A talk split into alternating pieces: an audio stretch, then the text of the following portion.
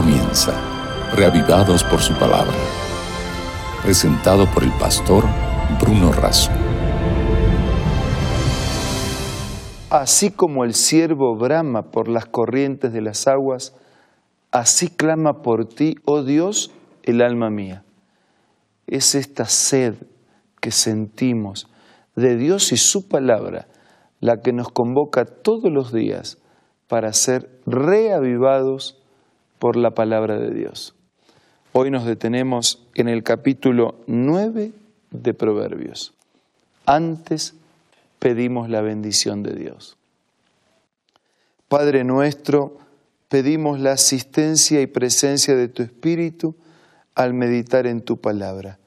Lo hacemos con necesidad y gratitud en el nombre de Jesús. Amén. El capítulo 9 de Proverbios está destinado a la sabiduría y a la mujer insensata, es decir, aquella que no alcanza la sabiduría. Comienza diciendo que la sabiduría edificó su casa y que labró siete columnas sobre las cuales la persona llega a ser sabia. Dice el versículo 3, envió sus criadas sobre lo más alto de la ciudad, clamó. Es organiza su casa, administra, vela por su casa. Versículo 4, dice a cualquier simple, ven acá, a los faltos de cordura dice, venid, comed mi pan.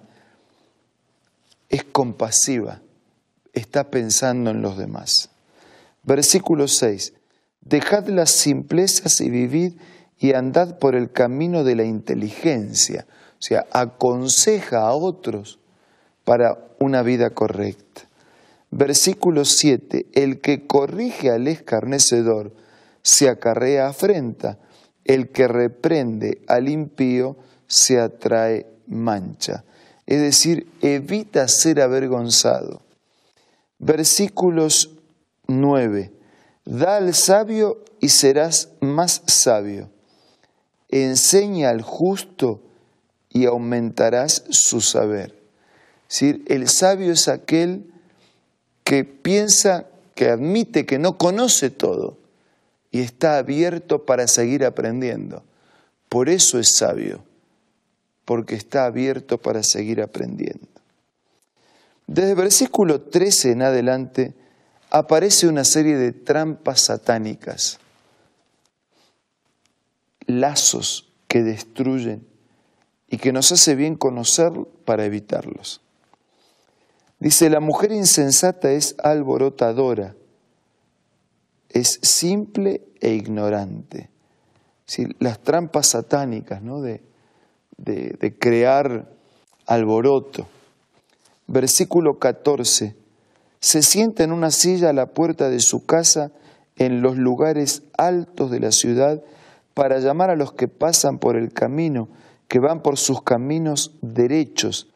O sea, toma la iniciativa, produce la confusión, es insistente en tentar hacia el mal. Versículo 16. Dice a cualquier simple ven acá, a los faltos de cordura, dijo, las aguas hurtadas son dulces y el pan comido en oculto es sabroso. Es decir, miente, seduce. Y al final dice versículo 18, y no saben que allí están los muertos, que sus convidados están en lo profundo de la tumba. Es decir, destruye y mata. Esta es la mujer insensata de la que nos previene el libro de Proverbios.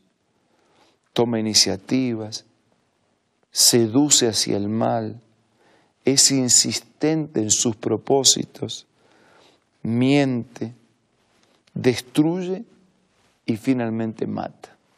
Claro, el capítulo está aplicado a la mujer, pero los mismos principios podrían aplicarse al hombre. El telón de fondo es una conducta sexual adecuada, correcta, y la conducta sexual adecuada y correcta es la que Dios estableció. Fue Dios el que creó al hombre y creó a la mujer y creó un ambiente donde esa intimidad sexual fuese compartida. Y ese ambiente se llama matrimonio. Y esa intimidad sexual entre un hombre y una mujer en el santo estado del matrimonio conforman el plan por el cual Dios nos creó.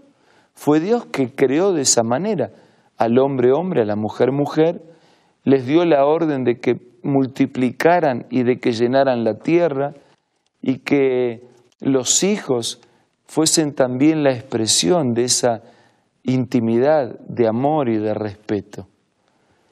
Cualquier otra línea de conducta que nosotros sigamos, independientemente del plan de Dios, no solo nos acarrea dificultades presentes y futuras, no solo quiebra relaciones, no solo deja desguarnecidos a hijos desprotegidos por nuevas familias que se forman, sino que al mismo tiempo nos colocan delante de Dios como ingratos con su consejo y desobedientes con su mandato.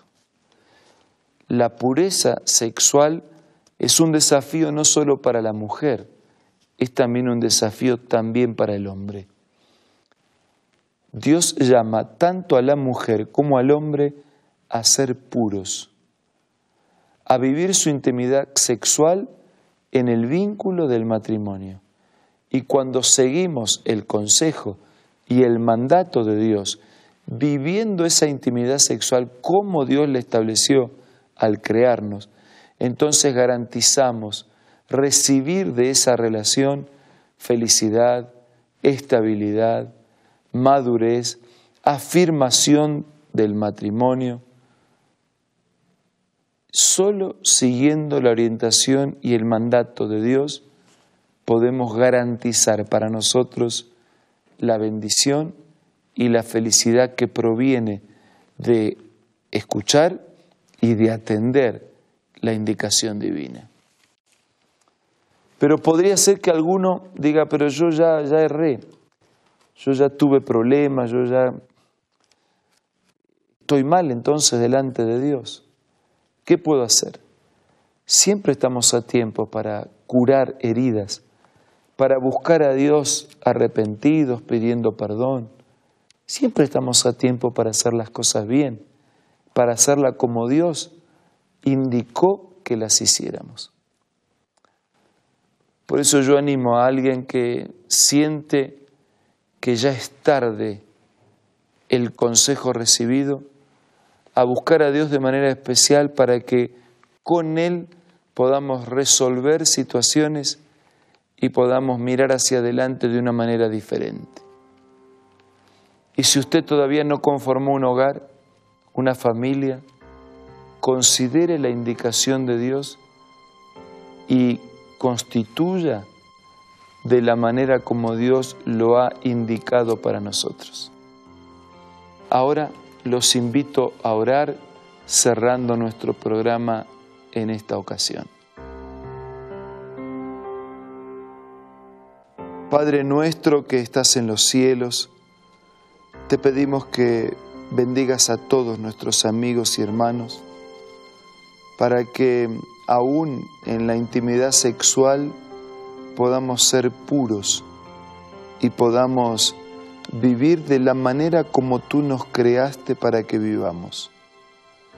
Que podamos ser respetuosos de tus consejos y tus mandatos para ser sanos, para ser felices, para ser fieles. Quédate con todos, ofrece tu abrazo de amor, de perdón, si alguien necesita recomenzar, que pueda reconstruir sobre la base de un nuevo vínculo contigo y con tu palabra. Te pido y te agradezco todo en el nombre de Jesús. Amén. Nos reencontramos mañana para seguir avanzando en esta lectura y reflexión de los proverbios de las Sagradas Escrituras. Que tengan ustedes un muy buen día, toda la bendición de Dios, un abrazo y nos encontramos mañana para seguir siendo reavivados por la palabra de Dios. Esto fue Reavivados por su palabra, presentado por el pastor Bruno Razo.